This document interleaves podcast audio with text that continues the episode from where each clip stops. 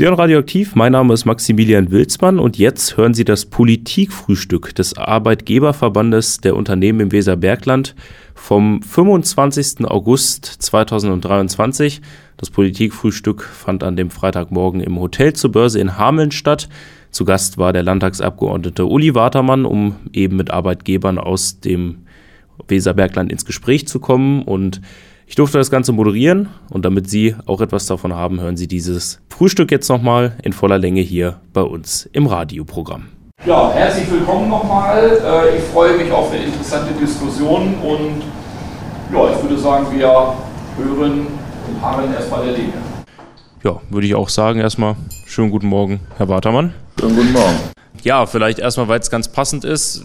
Hier im Hotel zur Börse, das erste Mal heute hier ein aktuelles Thema, über das wir beide auch schon neulich gesprochen haben, ähm, ist das Thema Gastronomie, Hotellerie und Mehrwertsteuer. Da läuft ja zum Ende des Jahres eine Regelung aus, dass eben die 7%-Regel ja dann ausläuft, wieder 19% für Speisen im Haus fällig werden und der Ruf von der Gastronomie ja eigentlich laut ist, dass man sich wünscht, dass diese 7%-Regelung verlängert wird. Zwar im Bund, also nicht direkt Ihr Zuständigkeitsbereich, aber vielleicht können Sie uns ja heute Morgen trotzdem einmal mitnehmen, was Ihre Einstellung dazu ist. Ja, schönen guten Morgen. Also erstmal herzlichen Dank auch für die Einladung. Und äh, das mit dem Hören ist das eine und das mit dem Verstehen ist ja das andere. Ne? Das sind ja zwei vollkommen getrennte äh, Tatbestände. Wir sind nicht zuständig, das stimmt, aber Politik muss immer auf alles und auf jede Ebene antworten, äh, gegebenenfalls auch auf unsinnige Stadtpolitik. Ähm, aber ähm, ich war schon immer ein Befürworter davon, dass wir bei der Mehrwertsteuer irgendwann oder Umsatzsteuer äh, dazu kommen, die ganzen Dinge, die man im Laufe dieser Entstehung ähm, hat entstehen lassen, mal irgendwann be be begradigen. Und dazu gehört gerade diese Frage, wie bewerte ich Lebensmittel und den Verkauf von Lebensmitteln und den Verkauf von fertigen Produkten und dann hinterher die, die Fragestellung, wie handhabt sich das eigentlich, wenn ich in der Gastronomie bin, warum muss ich dann den vollen Umsatzsteuersatz zahlen? Und wenn ich mir das Ganze an der Imbissbude abhole und mitnehme, äh, eben nicht. So. Und deshalb äh, ist das ja erstmal eine Situation, die entstanden ist jetzt als Lösung, die im Prinzip so ein bisschen aus äh, den Kostenentwicklungen entstanden ist. Ich bin da sehr für, dass wir das an der Ecke jetzt gerade ziehen. Ich wäre sehr dafür, dass man das an ein paar anderen Ecken auch noch macht. Ich höre in der, von den Kollegen aus der Bundesebene, dass es ähm, schwierig ist in der Debatte, aber die Gemengelage ist so ähnlich, wie das jetzt äh, beim Industriestrompreis ist. Ne? der Kanzler und die FDP stehen zusammen und äh, der Rest dagegen. Also das ist, äh, wird eine spannende Frage. Ähm, ich persönlich habe da eine klare Position, die habe ich Ihnen ja neulich im Radio auch schon gesagt und äh, das wäre, dass das beibehalten wird, aber dass es auch generell gerade gezogen wird. Das heißt, beibehalten wird auch ähm, dann unbegrenzt, ja und man könnte der Regel ja theoretisch verlängern oder sagen, wie Sie sagen, man, man sollte das vielleicht begradigen, dass man dann generell einen einheitlichen Mehrwertsteuersatz hat. Also ich bin dafür, dass wir erstmal verlängern, damit äh, auch Ruhe in, in, diese Debatte kommt. Und dann sollte man mal genau hingucken, wo habe ich eigentlich welche Tatbestände dessen, dass ich dann einen geminderten oder gar keinen erhebe und den, den vollen Satz erhebe. Ich glaube, das lohnte sich da nochmal drauf zu gucken. Ich glaube, was da geschichtlich gewachsen ist, ist ähm, nicht mehr angemessen an die heutige Zeit. Genau, gibt es schon eine Frage dazu? Würde ich einmal zu Ihnen kommen? Ähm, die Problematik in der Gastronomie, das weiß ich von einem Betrieb aus Bad Münder, ist ja auch, wenn man im Grunde genommen eine Gaststätte hat und gleichzeitig noch Partyservice anbietet, dass es tatsächlich Steuerprüfer gab, die die Kunden befragt haben, der Herr so und so, der bringt ihnen ja immer das Essen ähm, bringt der Ihnen das eigentlich auch rein? Und dann sagen die Leute, ach, der ist immer so nett, der bringt mir das natürlich auch rein. Und da ist ja noch diese Problematik dieser unterschiedlichen Mehrwertsteuersätze. Das finde ich ja, das finde ich ja fast eine Katastrophe eigentlich, dass man dann auch noch ich sage mal, das belastet ja eigentlich auch die Finanzämter, so etwas prüfen zu müssen. Das die sollten sich eigentlich auf Steuerbetrug im Großen konzentrieren. Das finde ich so problematisch. Und wenn es dann günstig ist mit einem einheitlichen Satz für alle Dienstleistungen rund um die Lebensmittel, wäre das eigentlich deutlich besser, behaupte ich jedenfalls mal. Bin ja kein Gastronom, aber ich esse gerne. Also ich äh, stimme Ihnen da voll zu und der Fokus der Finanzverwaltung, der ist einfach auf der Gastronomie, weil da Kassengeschäfte sind. Also eigentlich ist er auf dem Kassengeschäft und die Gastronomie mit diesen zwei unterschiedlichen äh, Sachen. Und wenn man beispielsweise zu, bei McDonald's isst, na, ich finde, da ist es schon immer klar gewesen, die erste Frage ist ja immer zum hier essen oder zum mitnehmen. Und das fragt die nur aus dem Grund, weil sie entweder auf die Taste oder auf die Taste drücken muss. Das weiß aber der Kunde nicht und wie oft wird, ja, zum Mitnehmen und dann setzt man sich doch dorthin. Na? Und also ich stimme Ihnen, Herr Watermann, in dieser Sache voll zu. Man sollte äh, an dem Steuersatz nichts ändern und nachdenken, welche sinnvollen Änderungen insgesamt äh, da sind, denn da haben wir ja wirklich noch ganz, ganz andere Sachen. Ich hatte gestern ein Gespräch. Äh, BKK 24, also Krankenkasse, die ganzen Medikamente haben 19 Prozent Umsatzsteuer. Und wenn man sich bedenkt, äh, wie wir jetzt in der jetzigen Situation ja durch die Inflation höhere Preise haben, dann müssen, dann sind die Krankenkassen die Belasteten und so weiter und so fort. Also ich bleibe jetzt mal aber trotzdem bei der Gastronomie, denn hier sind wir jetzt auch. Äh, das nächste ist mit diesen Umstellungen in relativ kurzer Zeit.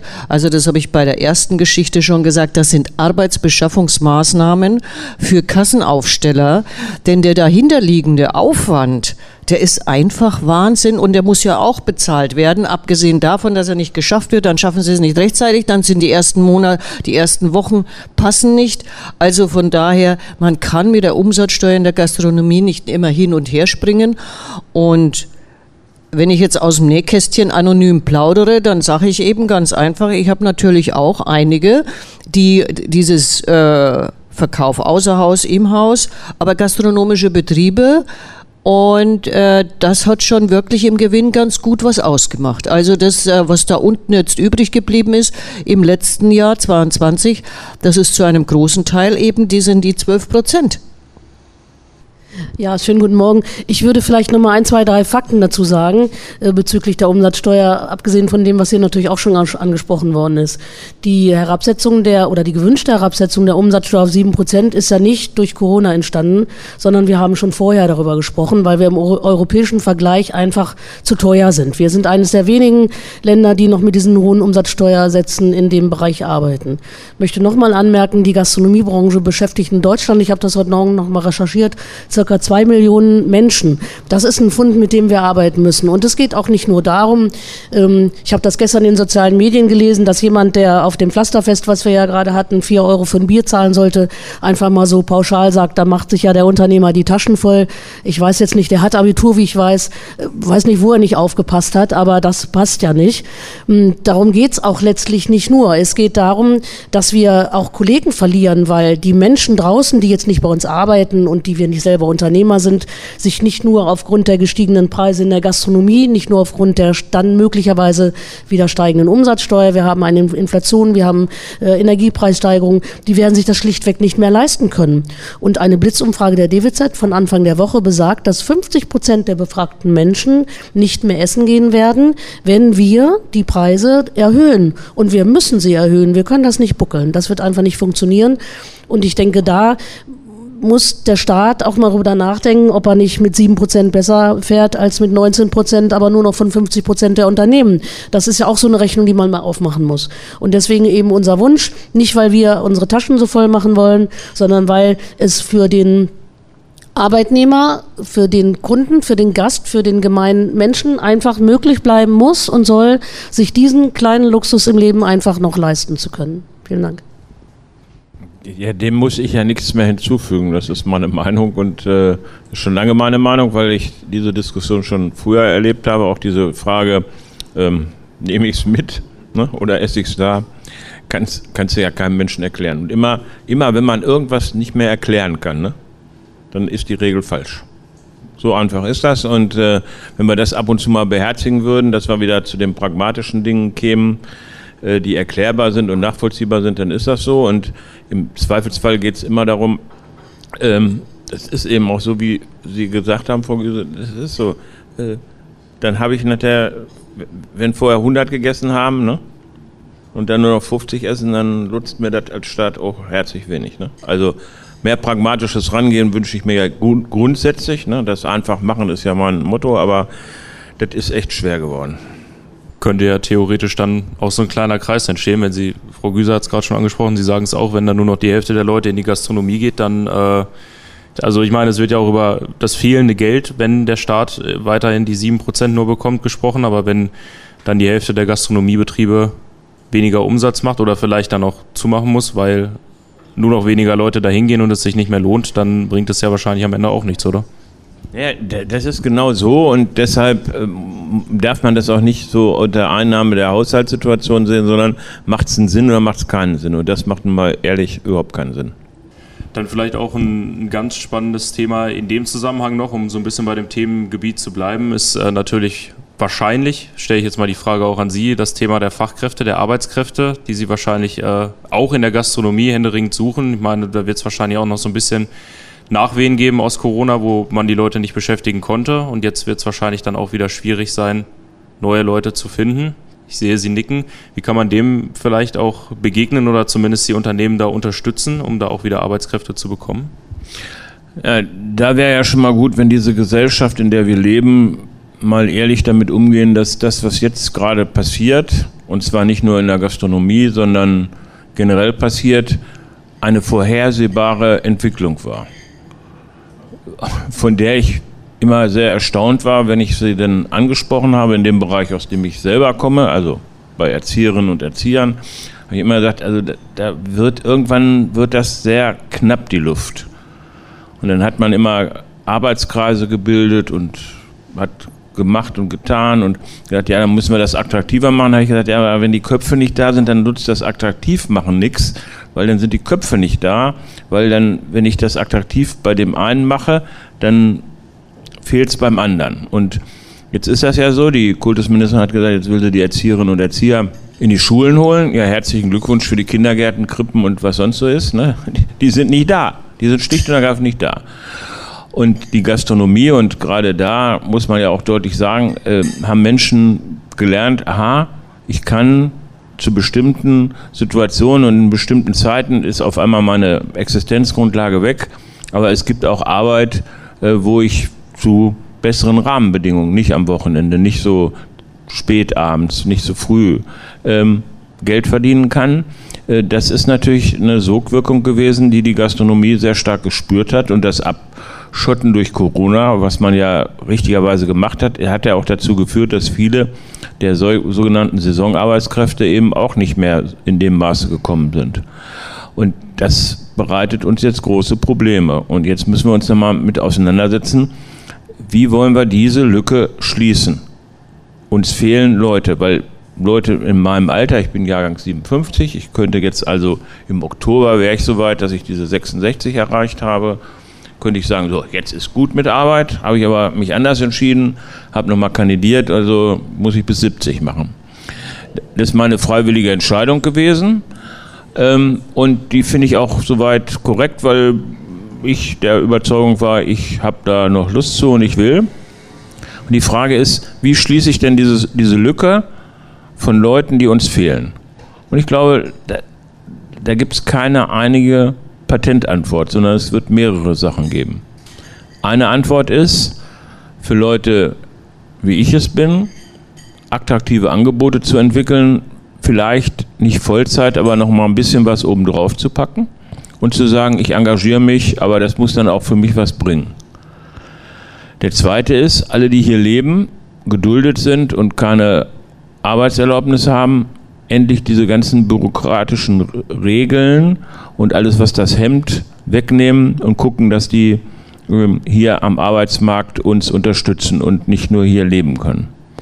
Zweiter Punkt, da wo es darum geht, äh, Qualifikationen ähm, sehr umständlich, manchmal nicht nachvollziehbar ähm, auf unser Recht runterzubrechen, das einfacher machen, weil es wird sonst nichts nutzen. Und ich glaube, genau darüber müssen wir uns unterhalten und dazu gehört, dass wir da, wo die digitale Welt uns helfen kann, ähm, vielleicht Arbeitsprozesse äh, die wir nicht unbedingt mit Menschen vollziehen müssen, die dann auch zu automatisieren, zu digitalisieren, das auch zu tun. Das geht aber nur, wenn ich wirklich digitalisiere und nicht den analogen Prozess elektrifiziere, weil dann wird das nichts, dann habe ich das alles in Parallelstruktur. Und ähm, das bedeutet eben, dass wir dazu uns noch Gedanken machen müssen, was machen wir denn alles so an Regelwerken und wir kontrollieren das und beschäftigen Leute mit Kontrollen, die vollkommen überflüssig sind. Ich selber bin ja auch durchaus in Verantwortung für Personal, habe jetzt gestern entschieden, dass äh, diese unsinnige Empfehlung des Unternehmens, dem ich da auch noch Geld für gegeben habe, ähm, dass jetzt den Mitarbeiter, die Mitarbeiter zweimal im Jahr den Führerschein vorlegen müssen, das muss dokumentiert werden und dann muss das aufgeschrieben werden und tralala. Alles Quatsch, gibt es nicht mehr. Die unterschreiben einmal, wenn sie den Führerschein abgeben, müssen sie das äh, äh, anzeigen und wenn sie es nicht anzeigen, das ist ihre Verantwortung und nicht meine. Ne? Und ähm, das Unternehmen hat zu Recht gesagt, ja, dann bist du aber nicht ganz sicher. Ja gut, dann bin ich eben nicht ganz sicher, bin ich nur halb sicher, ist mir auch egal, aber so ein Quark äh, ist Schluss, ist Ende der Durchsage. Und äh, genau zu solchen Sachen müssen wir kommen. Wieder mehr Verantwortung übernehmen, ein bisschen klarer entscheiden und nicht alles nur mit Hosenträger, Fallschirmen und Gürtel machen, sondern es reicht manchmal auch nur der Gürtel oder nur der Hosenträger. Ne? So einfach ist das.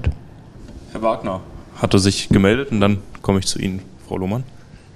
Herr Watermann, ähm, vielen Dank. Und äh, ich bin jetzt zwar kein Gastronom, aber eins muss ich sagen, durch Corona sind natürlich auch gerade in der äh, Gastronomie viel Personal weggegangen, die sich wahrscheinlich in anderen Jobs irgendwo wiederfinden konnten, die weitergearbeitet haben, während die Gastronomie geschlossen war. Aber ich möchte auch mal auf den Punkt, wir haben natürlich eine sehr, sehr stark steigende Inflation. Das passt jetzt nicht unbedingt hier in den Landtag.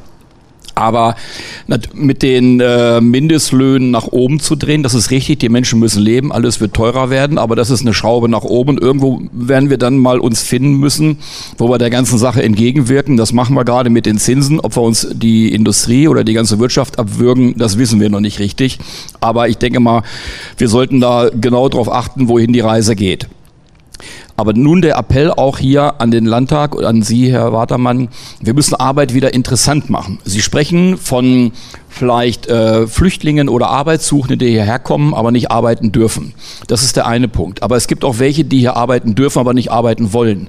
Und von der Seite her, es müssen nicht immer nur, wir reden von Fachkräften, es müssen nicht nur Fachkräfte sein, wir brauchen auch Kräfte, also wir brauchen Arbeitskräfte, nicht nur Fachkräfte, nämlich in Industrie und Produktion, die dort gewillt sind zu arbeiten, auch vielleicht unter Bedingungen, die vielleicht 28 Grad in der Halle haben, aber sie müssen einfach nur wollen. Solange ich aber die Arbeit nicht interessant mache, indem dem ich äh, Sozialleistungen bekommen kann, die ähnlich dem sind, als was ich da verdiene, wenn ich morgens um sieben Uhr da anstemple. Und da muss vielleicht nochmal drauf geguckt werden, ob wir uns da wirklich richtig unter, äh, ob wir da richtig unterwegs sind. Im Moment sehe ich das nicht so. Das ist jetzt meine Meinung, was ich so aus den Zeitungen entnehme. Aber für mich ist es so, oder von uns vom Verband, Arbeit muss sich lohnen. Morgens aufzustehen muss sich lohnen. Meine Sozialleistung, wenn ich liegen bleibe, darf nicht auf gleicher Höhe sein. Und das ist das, wo wir vielleicht auch mal dran arbeiten müssen. Auf einen Punkt möchte ich auch noch, das ist wichtig, was Sie auch sagen, die Menschen sind nicht geboren. Wir kennen diesen, diesen Baum, dieser Skizze, dass diese Menschen, der Babyboom-Bereich ist durch, die gehen jetzt irgendwann zur Rente, die Jungen kommen wenig nach, da müssen wir was für tun. Aber es ist immer noch eine gewisse Gruppe da, die vielleicht arbeiten könnte, aber nicht unbedingt möchte. Ich möchte denen nicht auf die Füße treten, aber vielleicht kann das auch seitens der, des Landtages mal beleuchtet werden. Ich weiß nicht, ob es jetzt in Hannover richtig ist oder ob es in Berlin richtig ist, aber ich denke mal, Sie sind unser, unser Transporteur dafür. Also Politik ist immer für alles verantwortlich. Ne? Ich, ich, ich bin kein Politiker, der äh, das zusortiert, Kommunal, Land oder Bund, weil das die Bürgerinnen und Bürger null interessiert, sondern die haben ein Problem und die wollen eine Antwort aufs Problem. Ja, das ist so, das ist auch schon immer so gewesen, dass wir Leute haben, die im System Mitnehmer sind und andere, die keine Mitnehmer sind. Das muss man, da muss man klar mit umgehen und zwar ganz gezielt da, wo sie ihre Leistungen bekommen, zu gucken, bist du eigentlich leistungsfähig und wie kannst du dich in dieses System einbegeben. Das ist ein Problem, wie aus meiner Zeit beschrieben. Das jetzige ist ja viel schlimmer. Das jetzige ist ja, wir machen nur noch Wohlfühlarbeit. Ne?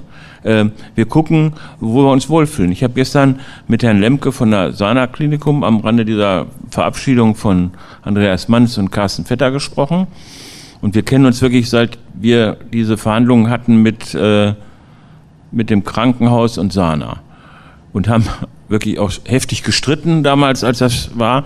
Aber wir waren schnurstracks sehr schnell einer Meinung. Bei einem einzigen Thema. Wie kann das eigentlich sein, dass wir im Moment Branchen haben, wo es Leiharbeitsfirmen gibt, die nicht äh, die Leiharbeiter ausbeuten oder so, sondern die Leiharbeiter uns ausbeuten. Indem sie äh, mehr bekommen, wenn sie am Krankenhaus arbeiten, als das Krankenhaus bezahlt, zu Wohlfühlzeiten arbeiten. Und wenn sie dann im Krankenhaus sind, und das durfte ich live miterleben, äh, bei einer Patientin, die ich gut kenne, ähm, sagen, ich habe jetzt anderes zu tun und sich nichts sagen lassen. Wenn das die Arbeitsgesellschaft der Zukunft ist, dass wir Wohlfühlarbeiten nach vorne stellen und das Gemeinwohl nicht mehr im Auge haben, dann wird mir Angst und Bange. Und ich sage das so, weil ich mich in meinen eigenen integrativen Jugendhilfeladen jetzt wieder ein bisschen mehr mit einmische. Was mir dort teilweise begegnet in Mitarbeitergesprächen, äh, habe ich nicht für Möglichkeiten. Aber ich habe in, der letzten, in den letzten Jahren eh vieles nicht für Möglichkeiten, was jetzt ist. Aber sei es drum, im hohen Lebensalter muss man ab und zu auch noch Erfahrungen sammeln, die man vielleicht gar nicht haben will. Aber das ist der Punkt. Wo entwickeln wir uns eigentlich hin in einer Arbeitsgesellschaft? Ne, wie ist das eigentlich, wenn ich dann für 30 Stunden zukünftig so viel verdiene, dass ich davon leben kann? Schön und dann arbeite ich die anderen 30 Stunden dafür, dass ich die Infrastruktur sicherstelle, dass ich die Kinder betreue, dass ich die Angehörigen pflege, dass ich 60 Kilometer fahre, bis ich das, den ersten Laden finde, äh, wo ich überhaupt was einkaufen kann. Und im Urlaub mache ich nur noch Urlaub in Ferienwohnungen und Ferienhäusern, weil es letztendlich keinen mehr gibt, der den Rest organisiert. Ist das das, was wir wollen? Ist das so, dass wir das hinnehmen, weil wir die blöden Alten sind, die gearbeitet haben? Äh, und die Jungen sind jetzt die, die die coolen sind, die die tollen sind? Da kann ich nur sagen, herzlichen Glückwunsch. Ich begegne den Menschen, die mir so in der Diskussion begegnen, genauso wie ich es jetzt gerade formuliert habe. Ich halte dagegen und sage, das geht schief. Das geht richtig schief. Und das ist das, was wir aber gesellschaftlich verdammt nochmal diskutieren müssen und nicht hinnehmen, weil die Medien und alle sagen, das ist nun mal so und jetzt äh, müssen wir uns damit abfinden. Nein, damit finde ich mich nicht ab, sondern ich möchte, dass wir gesellschaftlich gegen solche Entwicklungen gegenhalten, weil wir sonst das nicht durchstehen. Übrigens auch mit dem Anteil von ehrenamtlicher Arbeit. Jetzt muss ich einmal schauen, Frau Lohmann, Sie hatten sich vorhin schon noch gemeldet. Okay, sonst dann komme ich gleich nochmal zu Ihnen. Das Grundproblem, Herr Watermann, was Sie sagen, ist ja, dass jeder Mensch sich wirtschaftlich verhält. Und wenn es sich so für ihn lohnt, durch Nichtarbeit Geld zu verdienen, dann wird er diese Situation wählen. Und wenn er sagt, mit 30 Stunden habe ich genügend Geld zusammen, ähm, damit ich dann anschließend meine Freizeit gestalten kann, dann wird er das ebenfalls tun. Ähm, da ist irgendetwas, was in dieser Gesellschaft anders ist, als es früher war. Und der seit ähm, einiger Zeit sich ja abzeichnende Arbeitnehmermarkt, der dieses befördert, führt natürlich ebenfalls dazu, dass attraktive Arbeitsbedingungen ausgehandelt werden, die aber teilweise nicht untersetzt werden mit entsprechender Arbeits mit entsprechenden Arbeitsvolumina. Dadurch fehlen uns natürlich in bestimmten Branchen, gerade auch im Bereich von Erziehung, aber auch ähm, im, im, mittleren Management Personen, die, ähm, die wir sonst eigentlich ähm, Vollzeit beschäftigt hätten in ganz anderer Weise. Das ist, das ist ein Problem. Im unteren Bereich sehen wir, dass durch Bürgergeld oder durch diese ganzen sozialen Transferleistungen natürlich das Lohnabstandsgebot einfach äh, in, äh, ins Rutschen gekommen ist und wir große Schwierigkeiten haben, aus einem bestimmten Klientel Menschen zu rekrutieren, die überhaupt sagen, es lohnt sich für uns noch äh, zu arbeiten. Hinsichtlich der Immigration muss ich sagen, haben wir im Moment sehr gute Erfahrungen mit Migranten, die 2015, 2016 gekommen sind sind und die äh, einfach genau wissen, wir können nie wieder zurück, wir wollen nicht nach Syrien. Auf der anderen Seite habe ich aber hier ähm, belastende Systeme mit Ukrainern, die auf, den, die auf gepackten Koffern sitzen, darauf warten, dass sie wieder in ihr Land zurückkommen und die wir mit mit Bitten und Betteln nicht in vernünftige Jobs bekommen, weil sie einfach sagen, ähm, äh, das ist für mich ähm, keine Arbeit, die ich angesichts meiner Qualifikation, die ich von zu Hause habe, annehmen möchte. Und diese Punkte müssen offen diskutiert werden. Und, äh, und wir wir haben parallel dazu eine, eine Kostenbelastung seitens der Arbeitnehmer über die, äh, über die allgemeine Inflation, die natürlich einen unglaublichen Lohndruck erzeugt hat, was wiederum dazu führt, dass die Wettbewerbsfähigkeit unserer Unternehmen im internationalen Vergleich ähm, ganz stark gelitten hat. Und die Politik darf sich nicht zurücklehnen nach dem Motto, wir sind nicht daran schuld, dass diese Preise steigen, sondern es kommt maßgeblich auch daher. Dadurch, dass nämlich Preise unter moralischen Gesichtspunkten festgesetzt werden, um bestimmte Verhaltensweisen zu erzeugen, insbesondere zum Beispiel mit dieser unseligen Erhöhung der CO2-Abgabe jetzt wieder zum 1.1.24, was kein Mensch braucht angesichts dieser, dieser schwierigen ähm, wirtschaftlichen Lage, in der wir uns insgesamt befinden. Und das alles zusammen führt zu einer Gemengelage, dass eine große Unzufriedenheit da ist, die dann sich auch eben darin zeigt, dass eine Partei wie ihre, die traditionell für den kleinen Mann gestanden hat, für Gerechtigkeit, für Arbeiter, dass die einfach irgendwo zwischen die Räder zermahlen wird und wir mit Extremisten zu tun haben, die, die wir überhaupt nicht züchten möchten. Und dieses Ganze ist, ist ein Problem, was uns im sozialpolitischen Bereich große, große Sorgen bereitet. Ja, vielleicht nochmal zu den Arbeitsplätzen wo, wo, oder Arbeitskräften. Wo nehmen wir sie her? Wo kommen sie her? Wir wissen, dass wir die Menschen nicht haben. Das ist ja deutlich gesagt worden. Herr Wagner sagte auch die Problematik äh, der, der Fähigkeit der Menschen. Das heißt, wir haben ja, wir unterscheiden zwischen arbeitsfähigen und arbeitswilligen Menschen. Und wenn wir Glück haben, kriegen wir jemanden, der beides hat und beides will.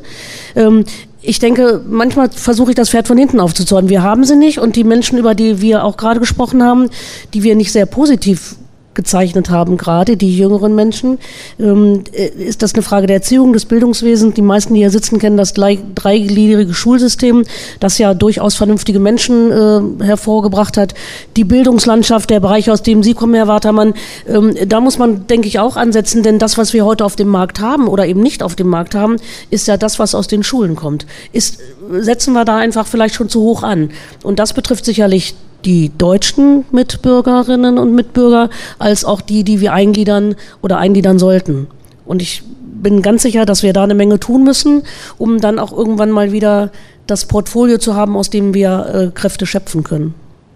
Ich, ich hatte das äh, Lohnabstandsgebot im Endeffekt äh, nach dem Beitrag von Herrn Wagner, dass äh, das ja nach sich zieht, dass alle anderen äh, Gehälter und alle anderen Positionen auch neu äh, neu bezahlt, neu bewertet werden müssen. Und das ist eine Spirale, die, äh, die ist auch wirklich äh, sehr, sehr heftig und das muss einfach auch mitgedacht werden. Ja, das stimmt. Und jetzt, das war gestern auch so das Thema, warum kommen bestimmte Branchen jetzt gerade so ins Rutschen. Ne? Das Holzminder Krankenhaus geht pleite und was passiert da eigentlich? Ne? Aber nochmal grundsätzlich. Ne? Ich habe ein anderes Verständnis von Arbeit. Ich war immer gegen jegliche Grundsicherung für alle. Bei der Kindergrundsicherung bin ich dafür, weil es um die Kinder geht. Bei der Grundsicherung oder dieses Grundgehalt für alle und dann haben wir, sparen wir uns diese sozialen Leistungen, da war ich immer ein strikter Gegner. Warum? Weil ich glaube, dass Arbeiten mehr ist als Geld verdienen. Es ist gesellschaftliche Teilhabe. Und das geht uns gerade verloren. Ne? Das ist das, was uns verloren geht. Das ist auch das, was uns in Corona verloren gegangen ist. Bei allen Regeln, die ich, ich habe immer, habe auch in der letzten Zeit immer allen gesagt, ich bin heilfroh, dass ich den Kram nicht entscheiden musste, sondern immer nur zur Kenntnis nehmen durfte als Abgeordneter. Aber ich habe noch nie so stark empfunden, wie gerade jetzt, wo ich selber mit mir aufarbeite, was da passiert ist, dass wir in einer Gesellschaft leben, Warum sind denn die Zündschnüre bei allen so kurz? Weil das Reden miteinander, das Klären von Sachproblemen und kritischen Situationen untereinander hat stattgefunden in den typischen Gesprächen zwischen Tür und Angel, so habe ich das mal kennengelernt. War Kommunikation, war Austausch und Versuchen, eine Einigung herzustellen. Das ist weggefallen. Das haben wir verlernt. Das muss diese Gesellschaft wieder lernen. Und deshalb ist das Verhältnis zur Arbeit. Ich habe vor über zehn Jahren Besuch bei Phoenix gemacht. Dann haben die mir erzählt, was für ein Konzept die hatten mit ihrem Homeoffice und nicht Homeoffice. Da habe ich immer gedacht, oh Gott, was ist das für komplizierter Kram. Ähm, da haben die auch schon gesagt, wir müssen ermöglichen, dass auch miteinander geredet wird. Deshalb ermöglichen wir das, aber wir verlangen auch, dass wir uns treffen und uns miteinander unterhalten. Und jetzt komme ich auf das, was ist? Ist das nur das Attraktive, was bezahlt wird? Das spielt eine große Rolle, ist keine Frage. Aber ist es nicht auch mehr, wenn ich nicht mehr arbeite und äh, Vielleicht liegt es daran, dass ich mich gerade darauf vorbereite, was passiert eigentlich, wenn ich, wenn ich aufhöre zu arbeiten. Was mache ich dann eigentlich äh, alternativ und wo ist dann mein gesellschaftliches Umfeld? Weil das ist stark geprägt von dem, was ich jetzt gerade mache. Da ist meine, mein soziales Umfeld. Und das ist uns aus, vollkommen aus den Augen geraten. Aber Herr Watermann, es nützt uns ja nichts, wenn wir uns die Welt schön denken. Ich muss ja mit der Welt leben, in der ich bin. Und diese Menschen sind nun mal so, wie sie sind. Und jetzt muss ich irgendwas tun. Und damit muss ich fertig werden. Und auch in wirtschaftlichen Prozessen muss ich damit fertig werden. Das ist doch einfach. Das unterscheidet uns, weil ich sage Ihnen, ja, das müssen, müssen wir, wenn man so rational denkt wie Sie als ADU und Arbeitgeber, ja, aber wir, die Gesellschaft, müssen Grenzen setzen. Und zwar nicht die Politik, das können Sie nicht einfach abladen hier bei, bei mir oder so, ne? sondern das ist unsere Aufgabe. In welcher Gesellschaft wollen wir in der Zukunft leben? Und das müssen wir definieren. Und wenn wir definieren, dass wir das immer wieder runterbrechen lassen, wie bei diesen jungen Männern, sind das Migranten, sind das keine? Ja, in Neukölln muss ich 100 Leute festnehmen, dann äh, habe ich davon 70 Prozent mit Migrationshintergrund. Das kann ich Ihnen auf dem Rechenschieber ausrechnen. Das Entscheidende war, es sind alles junge Männer. Diese Frage stellt sich aber lieber keiner. Weil sie in der Familie keine Grenze mehr kriegen, weil sie nicht in den Verein gehen, weil sie in dieser digitalen Welt rumdaddeln. Damit müssen wir uns auseinandersetzen, und zwar gesellschaftlich.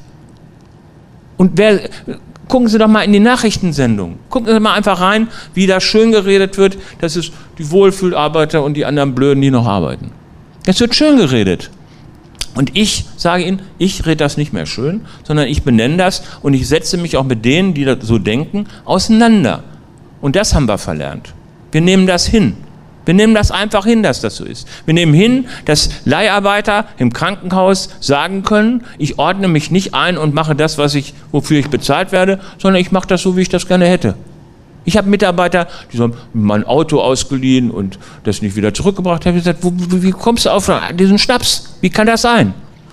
Ich hab, bin jetzt in so einer Gruppe drin, wo drin steht, wo ich gesagt habe, ich will jetzt wissen, wer sich wie, mit welchem Grund krank meldet da glaubst du, dass du aus dem Stau nicht mehr rauskommst. Und das muss ein Ende haben. Wir müssen sagen, wo eine Grenze ist. Und wir müssen sagen, dass das nicht geht. Das haben wir aber komplett verlernt. Das tun wir nicht. Das tun Sie auch als Arbeitgeber nicht mehr. Sondern das ist Not und dann schleppen wir da hinterher. Und das halte ich für falsch. Tut mir leid, aber mag ja sein, dass ich aus der Zeit gefallen bin, weil ich da auch nicht so mitmache. Aber ich habe mich entschieden, das nicht mehr zu machen. Ich will das nicht mehr einfach nur hinnehmen, sondern ich will es benennen und ich werde es tun. Und wer es hören will, hört es. Wer es nicht hören will, hört weg und dann ist gut. Frau Lohmann und äh, Herr Wagner hatten sich gemeldet noch zu dem Thema. Herr Watermann, ich würde jetzt äh, nach Ihrem Beitrag, den ich sozusagen voll unterstütze, aber trotzdem sagen, schön, dass wir darüber geredet haben und es hat einen gewissen Unterhaltungswert. Äh, wir brauchen aber Lösungen. Äh, meine provokative Frage ist, wenn Sie also das, was Sie gerade gesagt haben, innerhalb Ihrer Landtagsfraktion von sich geben, also zu welchem, zu, zu, zu welcher Gruppe gehören Sie dort, dass Sie auch wirklich ähnliche, äh, auf ähnliche Gedanken stoßen. Also ich glaube, wie Sie es gesagt haben, das ist, es ist irgendwie aus der Welt gefallen. Also, also Fraktion, Schule und Dings. Dann würde ich einmal von Herrn Wagner Sie hatten, glaube ich, noch was. Frau Güse und Herr Arnold hatten sich auch noch gemeldet. Ja, also ich möchte jetzt auch noch ganz kurz nur zu dem Thema, weil das auch gerade so hochläuft.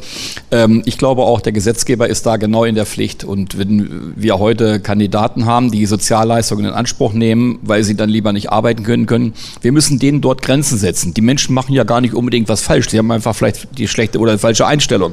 Wenn es die Möglichkeit gibt, dass sie das so hinnehmen können, dann müssen wir im Gesetz eben möglich Grenzen auch schaffen. Und ich denke mal, ich kann nur nur für meine Kinder reden oder für meine Auszubildenden im Unternehmen, aber ich kann nicht Nachbarskinder erziehen. Und an der Stelle her, glaube ich, sind nicht alle Eltern so weit, dass sie sagen, den nehme ich mir mal und ziehe den mal leicht am Ohr. Aber von der Seite her, denke ich mal, ist der Gesetzgeber gefordert. Und wo unsere politische Landschaft sich gerade hinbewegt, das sehen wir alle. Und ich glaube, wir müssen jetzt noch, ist es noch früh genug einzugreifen, damit wir alle wieder einfangen. Ja, im Prinzip äh, würde ich nur wiederholen, äh, was schon gesagt worden ist, wenn ich dazu jetzt auch noch Stellung nehmen würde. Ich habe aber noch mal eine andere Frage, wenn ich darf. Sie sprachen davon Kindergrundsicherung, das würden Sie unterstützen. Hm, schlimm genug, dass wir darüber diskutieren müssen für meine Begriffe. Aber wie wird denn sichergestellt, dass das Geld wirklich bei den Kindern ankommt und dass es dann auch sinnvoll, gesellschaftspolitisch sinnvoll wieder äh, zutage tritt? Herr Watermann, ähm, ich stimme Ihnen bei den Werten, die Sie vertreten haben, ähm, das finde ich toll, dass Sie das so offen sagen, da stimme ich Ihnen hundertprozentig zu. Wo ich Ihnen nicht ganz zustimme, Sie haben vorhin gesagt, das ist eine gesellschaftspolitische Debatte und das hat nicht primär mit Politik zu tun. Das sehe ich ehrlich gesagt ein bisschen anders. Ich glaube, Politik muss vorleben. Und Sie sagen, Grenzen aufzeigen. Ähm, wenn wir die Politik in Berlin uns angucken, dann zeigt die relativ wenig Grenzen auf dann schwimmen die. Am, am, Im Moment ist es leider so, dass die rumdiskutieren und es kommt nichts dabei raus und die vorleben, was man eigentlich nicht machen sollte. Pragmatisch zu Entscheidungen kommen da, und die dann umzusetzen.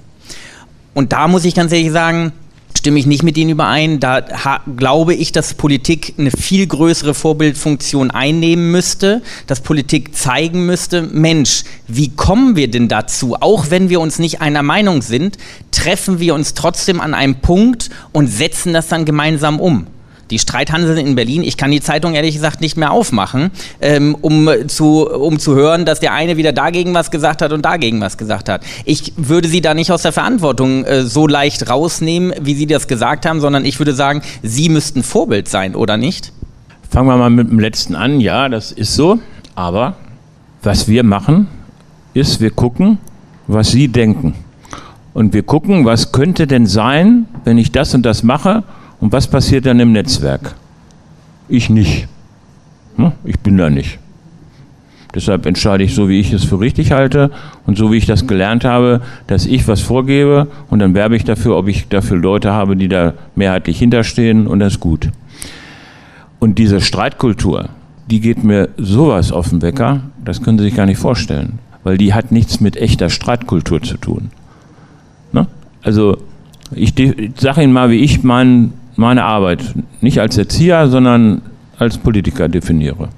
Ich habe ein Handwerk gelernt und dieses Handwerk ist geprägt davon, dass ich, um vernünftige politische Entscheidungen zustande zu kriegen, Kompromisse aushandeln muss zwischen verschiedenen Interessenslagen und dieser Kompromiss muss so sein, dass möglichst keiner verletzt vom Platz geht. Das geht nicht immer, aber meistens geht's. Damit bin ich für die mediale Welt so interessant wie nichts weiteres. Ne? Ich habe Handwerk gelernt, das politische Handwerk.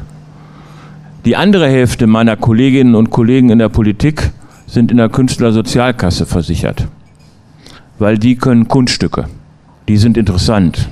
Die rennen im Bundestag hin und her. Herr Habeck schreit Herrn Kuban an. Ähm, wenn ich sowas sehe, dann kriege ich einen Klaps. Oder dieser bayerische SPD-Abgeordnete, der da dieses Theater veranstaltet hat.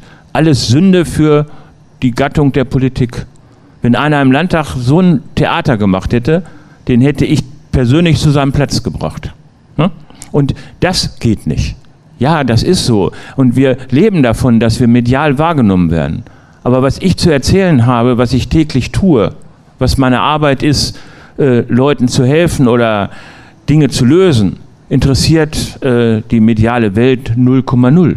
Damit ist mein Verkaufswert äh, an der Nullachse. Ich brauche keinen Verkaufswert mehr. Entweder kennt man mich oder man lernt mich kennen hier in diesem Landkreis. Ich, ich, mich interessiert diese DWZ eine Bohne. Ne? Ich, die, wir haben 0,0 Kontakt, weil wir uns irgendwann überworfen haben, aber es interessiert mich auch nicht mehr. Ich lese auch nicht jeden Quark mehr. Aber das ist etwas, was eben vollkommen aus der Mode gekommen ist. Und jetzt komme ich zu dem, was Frau Lohmann sagt. Also, was ich erreicht habe, ist, dass die Analyse, dass wir überriegelt sind, dass wir Regeln wegnehmen müssen, dass wir es einfach machen müssen. Ne? Sie wissen, in der Landtagswahl habe ich das provokativ gemacht, haben ja viele gesagt, uh, lass das mal lieber. Ne? Ich habe dieses mit dem einfach machen mal im Landtag gesagt. Da wusste der neue Generalsekretär der CDU noch nicht, dass das schon existierte. Und Stefan Weil hat es übernommen an vielen Stellen. Also in der Analyse habe ich jetzt eine große Fangruppe. Kann ich auch überall, wo ich hinkomme, gesellschaftlich alle derselben Meinung. Und jetzt kommt es darum, was heißt das praktisch? Ne? Jetzt habe ich in meinem Arbeitskreis Innen durchgesetzt, mit sehr viel diplomatischer und manchmal auch ein bisschen anderer Kraft, ähm, dass ich auch die Grünen dazu gebracht habe, dass wir gesagt haben, wir sind zuständig ja auch für die kommunale Seite. Wenn es eine Regel gibt, die jetzt aus irgendeinem Gesetz oder irgendwas entsteht und die betrifft die kommunale Ebene und die kommunale Ebene muss das und soll das kontrollieren, dann muss dafür eine Regel weg. Jetzt haben wir das Klimaschutzgesetz gerade in der Beratung. Spannend. Weil da haben ja alle Vorstellungen, was man so alles regeln kann und regeln muss. Ne?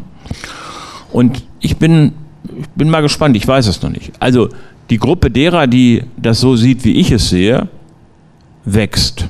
Und der Ministerpräsident hat mir jetzt auch gesagt, sammel mal deine Fälle an prak praktischen Beispielen und schick sie mir. Das habe ich getan. Ich habe auch mit der Führung der Handwerkskammer neulich mal gesprochen, weil wir irgendwann aufeinander gekommen waren und ich meine Sichtweise gesagt habe. Und dann gehört da auch ein Stück der Wahrheit dazu. Die schlimmsten Verschärfer von Regeln sind sehr oft auch die beruflichen Verbände oder die Interessensverbände, weil sie wollen für allen Kram eine Regel haben. Ne? Und, und das ist das, was, und es, muss rechtssicher sein. Ne? Also ähm, da kriegst du, ja, ja wo, wo ist das? Ne? Was, in welcher Gesellschaft leben wir? Dass ich in Hameln in den Wald gehe und an, am, am Waldesanfang lese, dass wenn ich da reingehe, ich unter Lebensgefahr stehe, weil mir ein Ast auf den Kopf fallen kann? Da wäre ich vorher gar nicht drauf gekommen. Ne? Steht an meinem Auto dran, wenn ich es besteige, könnte, ich tödlich, könnte das tödlich sein? Ja, es ist so. Ne? Wo, wo sind wir hingekommen? Wo, wo, wo wollen wir denn auch hin? Ne? Und das ist die Frage, und das ist jetzt wieder, ist nicht die Politik alleine, sondern es ist eine Frage, das musste schon zusammen machen, das musste gesellschaftlich debattieren, weil wir machen nichts mehr, was nicht auch irgendwo mitgenommen wird. Und dieses Theater von halbgaren Lösungen in der Weltgeschichte rumzuerzählen, ist eben tödlich. Ne? Wenn Lauterbach hat er, ist ein kluger Kopf, aber ansonsten Minister hätte er nie werden dürfen, weil er das nicht kann. Ja, der kann viel, aber der kann eben genau nicht das, was man braucht, vernünftig zu kommunizieren. Und wie, wo kommt das, das nachher, dass jeder in jedes Mikrofon oder in jede Situation alles herausquatschen muss? Also ich habe gelernt, dass ich meine soliden Dinge, die habe ich fertig. Und wenn ich sie fertig habe, dann erzähle ich sie. Und das ist das, was uns vollkommen abhanden gekommen ist. Aber trotzdem kann, sich auch keiner aus dem Staub machen, der sagt, ja, das macht ihr mal. Das ist ja, das ist ja auch unser interessantestes Spiel. Ne? Verantwortung, Verantwortung, bloß nicht bei mir. Ne? Und das, das ist das, wo ich für werbe, weil wenn wir das nicht wieder erkennen, dass wir es zusammen machen müssen, ne? so wie gestern habe ich wirklich da am Rande auf dem Schiff viele tolle Gespräche geführt wegen dem Gesundheitswesen und den ganzen ins Rutschen gekommene Situation. Dann haben wir uns vereinbart, ja, wir treffen uns und wir überlegen mal, wie wir eine Lösung erreichen können. Aber das mache ich nicht auf einer großen Bühne, sondern das machen wir und dann suchen wir eine Lösung und wenn wir die Lösung haben, dann können wir es erzählen. Und das ist das, um was es geht. Und das ist auch das, wo es mir darum geht, dann geht es wieder um Schule und die Werte an Schule und an allem. Das ist auch eine Frage, ey, wenn, wenn wir es in der Gesellschaft als einen Wert empfinden, dass das wieder wichtig ist, dann wird es auch kommen. Wenn wir aber äh, erwarten, dass einer einen Lichtschalter umstellt und es ist anders, das wird nicht funktionieren. Ne? Und deshalb müssen wir es diskutieren, auf allen Ebenen. Bei so einem Frühstück, bei der ADU in der Mitgliederversammlung, im Vorstand, zu Hause, wo auch immer zum Thema machen, es diskutieren und es damit breit machen. Das ist meine Erfahrung als Politik. Ich bin nur das, was auch umsetzbar ist und was mehrheitlich getragen wird. Und gegenhalten gegen die, die nur Populismus machen, die aber profitieren vom Nichtfunktionieren unserer staatlichen, aber auch aller Organisationen. Das ist im Moment eine mittlere Katastrophe äh, und das müssen wir dringend abstellen. Ne? Ich will gelingen und ich will, dass es funktioniert, aber ich will auch benennen, wo die Probleme sind und denen nicht ausweichen und nicht einfach wegducken, weil es vielleicht unangenehm werden könnte. Ich möchte trotzdem nochmal, obwohl die Zeit brennt und wir eigentlich ziemlich am Ende sind, nochmal ein ganz anderes Thema mitnehmen. Wir haben gerade eingangs besprochen, äh, wie unsere schöne Stadt Hameln sich verändern möchte. Da haben sie mir gesagt, oh, hör mir auf, das ist nicht meine Baustelle, kann ich auch verstehen, aber von der Seite her möchte ich Ihnen gerne was in Ihre Aktentasche geben, wenn Sie nach Hannover radeln. Nämlich, hier geht es um äh, Erneuerung und Verschönerung unserer schönen Stadt Hameln, weil man gesagt hat, oh, das ist wunderbar, hier gibt es Fördergelder, die müssen wir mitgeben oder mitnehmen und wir renovieren jetzt. Dass unsere schöne Stadt Hameln über ihre Verhältnisse lebt, äh, das sehen wir auch. Was können wir tun? Oder was kann die Stadt Hameln tun? Man macht eins, man erhebt nachher die Gewerbesteuer, die Hebesätze werden angehoben, die Grundsteuern werden erhöht, weil die Gelder nicht nachkommen. Wenn ich mir unsere ähm, Dörfer und die Flecken und die Kommunen und die Städte ansehe, und ich glaube, da ist wirklich Handlungsbedarf. Ich bin auch ein Kind vom Dorfe. Wenn ich mir die Straßen ansehe, die da in einem teilweise desolaten Zustand sind, in den Kommunen, in den Flecken höre ich dann immer nur, ist es kein Geld da. Sie sind alle verschuldet über alle Ohren. Und ich glaube nicht, dass wir es noch erleben werden, dass irgendeiner mal schreit und aus der Ecke kommt und sagt, uns geht's gut. Wir haben hier eine schwarze Null am Jahresende hingekriegt, sind alle pleite bis Anschlag. Warum ist das eigentlich so? Auf der anderen Seite bürdet man den Kommunen und den Flecken, den Städten den Landkreisen immer mehr zu. Vom Land muss mehr Geld nachkommen. Ich, sagen Sie natürlich, äh, okay, wir kriegen auch vom Bund nicht genug ins Land. Da muss eine Struktur her, da muss dran geändert und dran gearbeitet werden. Es müssen mehr Gelder nach unten fließen, damit die eigentlichen Aufgaben vor Ort umgesetzt werden können. Äh, das Resultat der ganzen Geschichte ist nämlich, dass, wie ich eben sagte, die ganzen Kommunen oder die Städte und die Landkreise, die Landkreise weniger, an den Gewerbesteuersätzen ähm, drehen weil die Firmen und auch die Häuser und, das, und, das, und der Grundbesitz nicht abhauen kann. Und von der Seite her finde ich das eigentlich ein schlechtes Mittel, die Unsere nahen Bereiche, die Kommunen und die Verwaltung müssen mit mehr Geld ausgestattet werden. Und ich glaube, das ist eine Botschaft an den Landtag. Dann gehe ich nochmal kurz zu Frau Güse, die vorhin auch noch sich gemeldet hatte. Ja, Herr Wartemann, ich möchte vielleicht nochmal das Thema Verantwortung aufgreifen. Darüber haben Sie ja recht ausgiebig gesprochen und äh, haben dann gesagt, okay, das können wir aber nicht allein, das muss die Gesellschaft. Kleine Anekdote, jeder hier von uns hat Familie und bei uns zu Hause war das so, wir haben diskutiert am Frühstückstisch oder am Ambrotisch und irgendwann, wenn es meinem Mann zu bunt war, dann hat er auf den Tisch gehauen und hat gesagt, es reicht mir jetzt, wir machen das jetzt so und so. Das ist vielleicht patriarchisch, aber irgendeiner muss es tun und das ist auch eine gewisse Verantwortung. Und er hat die Regeln gesetzt, an die wir uns dann halten mussten, beziehungsweise in der Regel die Kinder. Ähm, das ist doch aber das, was wir Ihnen, kleingeschrieben, als ähm, verantwortlichen Politikern aufgetragen haben, zunächst mal die Verantwortung, das zu, zu, übernehmen, Regeln zu schaffen, an die sich Gesellschaft dann halten kann. Also darauf zu warten, dass wenn schon zwei in der Familie ganz klein das nicht schaffen, sich manchmal zu einigen, dann kann das auch keine große Gesellschaft. Wir brauchen ganz klar die Verantwortung und die fordere ich an der Stelle wirklich ein, dass die gewählten politischen Vertreter diese Verantwortung übernehmen und vernünftige Regeln schaffen, an denen Gesellschaft Gesellschaft sich dann natürlich auch wieder abreiben kann. Klar, wir werden nie alle einer Meinung sein, aber es muss doch eine Linie geben und die können wir nicht alle gemeinsam machen, weil die ist dann zu bunt, als dass man sie durchführen könnte. Nochmal bei der Kindergrundsicherung, das hatte ich nicht beantwortet.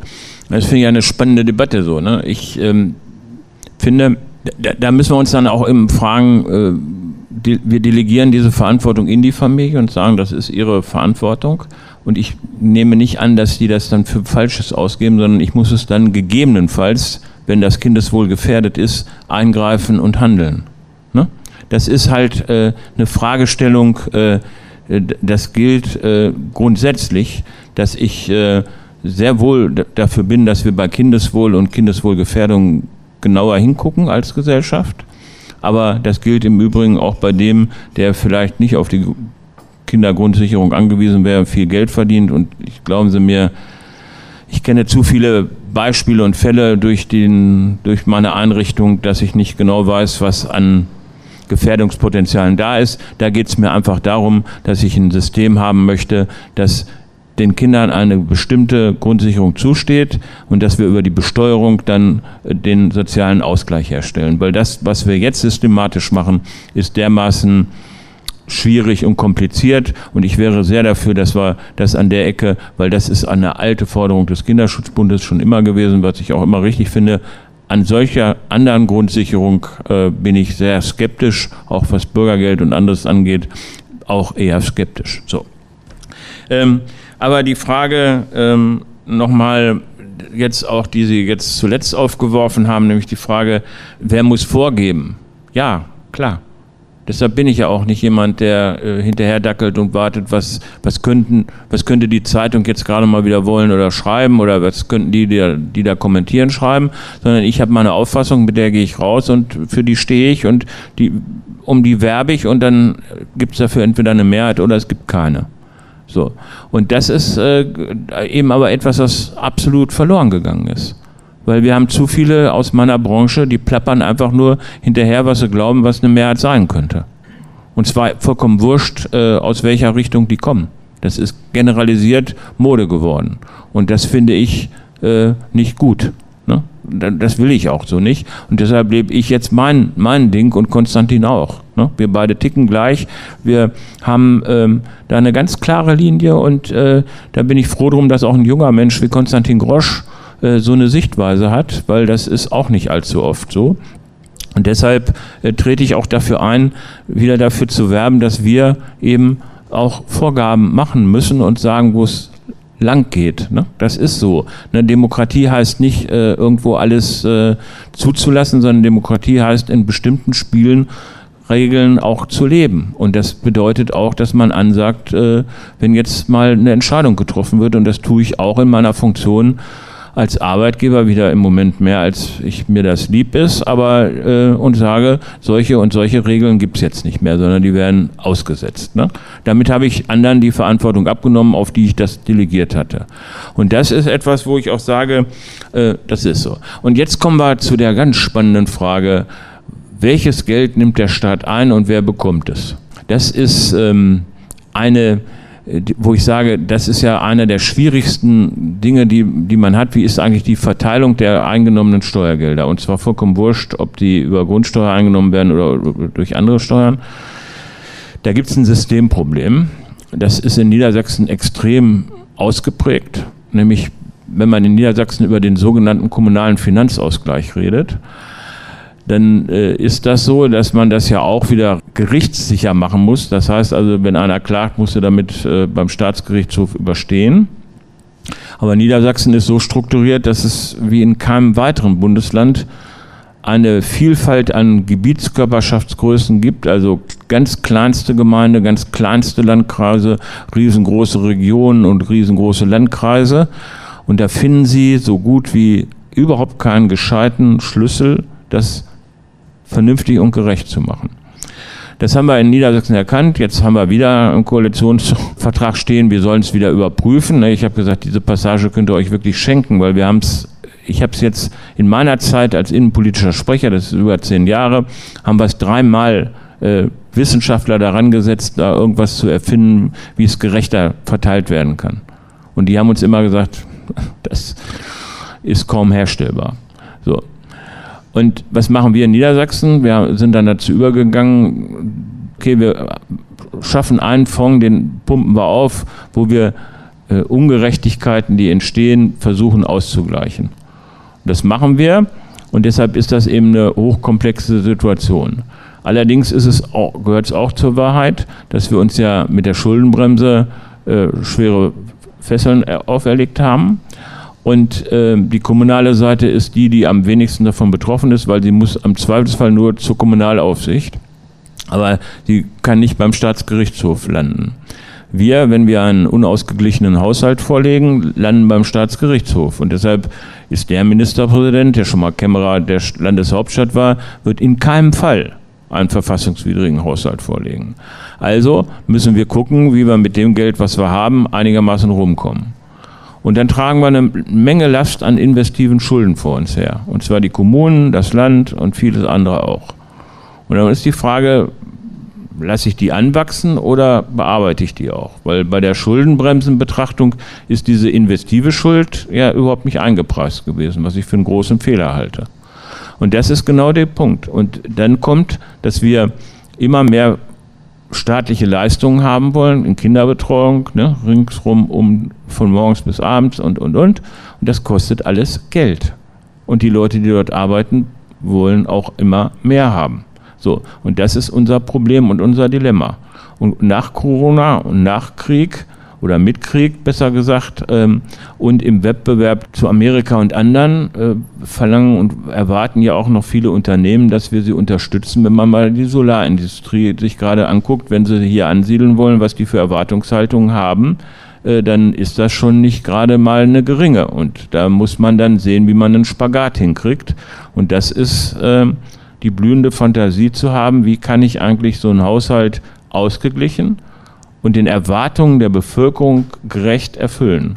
Da muss man sich Gedanken machen, wie man das alles finanzieren will. Und das ist die spannende Frage, was muss ich wie machen und wie und was erwartet die Bevölkerung von mir, was ich erfülle. Und den Spagat, den müssen sie hinkriegen. Geldverteilungsdiskussionen sind die interessantesten, aber helfen in, Wirklichkeit niemandem. Das war das Politikfrühstück des ADU vom 25. August 2023. Die gesamte Sendung können Sie auch nochmal auf unserer Internetseite nachhören unter radio-aktiv.de.